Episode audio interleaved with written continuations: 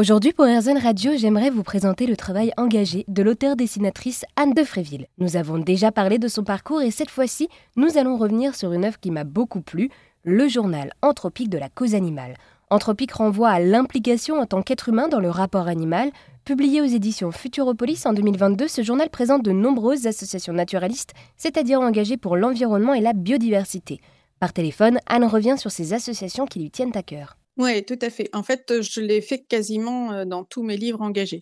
Pour le journal Anthropique, j'ai tenu à mettre en avant l'association Humanité et Biodiversité, avec qui je, travaille depuis des années. Je, fais la, une de leur magazine semestriel. Ensuite, il y avait aussi Lifetime Project, qui est une association mondiale pour vous donner une partie de vos revenus pour aider les associations écologiques. Il y a aussi l'association Bloom, donc qui réapparaît dans le journal Anthropique, et l'association Miraceti, qui m'a et qui continue à me former en mer pour le, recensement des cétacés et aussi pour leur préservation.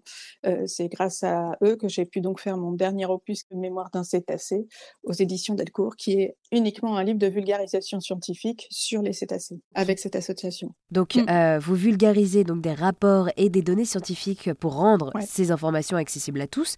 Mais alors, comment est-ce que vous faites pour vulgariser ces données? Comment est-ce qu'on vulgarise des données scientifiques par le dessin alors ça, c'est un autre travail que de la bande dessinée à proprement parler, parce que c'est pas moi l'auteur, donc c'est vraiment les scientifiques qui vont me donner des informations très précises. Et le, le plus dur travail, ça va être que moi je les comprenne déjà. L'année dernière, j'avais fait une exposition sur qu'est-ce que le vaccin. J'ai dû me retrouver face à des quantités de, mots, de vocabulaire, de, de, chromosomes, de, petites cellules qui interagissaient de manière que je ne trouvais pas du tout logique dans mon monde à moi et que les, scientifiques, pour eux, ça semblait tout à fait logique et cohérent. Et moi, je n'y comprenais rien. Donc, j'ai dû vraiment faire tout un travail comme si j'étais en seconde et que je devais passer mon devoir à la fin de la investment. Et que, j'essaye vraiment de comprendre ce qui se passe pour ensuite en faire quelque chose de compréhensible pour le plus grand public.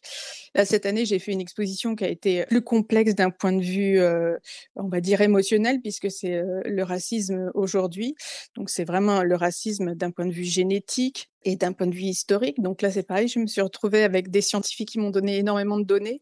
Donc là, je, le, je, les comprenais davantage. On va dire que c'était moins de l'ordre de la biologie, si ce n'est les de chromosomes, mais on, comprend relativement vite.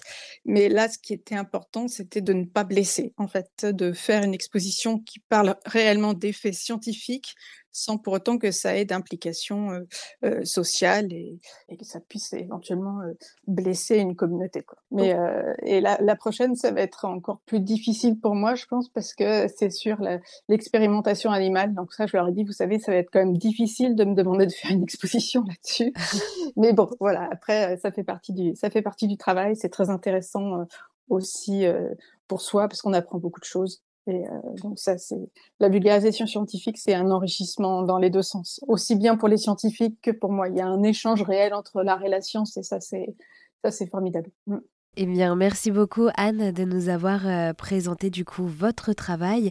Vous avez donc, je le rappelle, sorti aux éditions Delcourt en mars 2023 Mémoire d'un cétacé et également le journal Anthropique de la cause animale sorti en 2022 aux éditions Futuropolis. Voilà, et le prochain étant Séphardim, l'épopée d'une famille juive séfarade aux éditions Futuropolis. Où là, vous vous attaquez à un autre sujet, à savoir la transmission de la mémoire entre générations. Et si vous voulez en savoir plus, n'hésitez pas à vous rendre sur erzen.fr.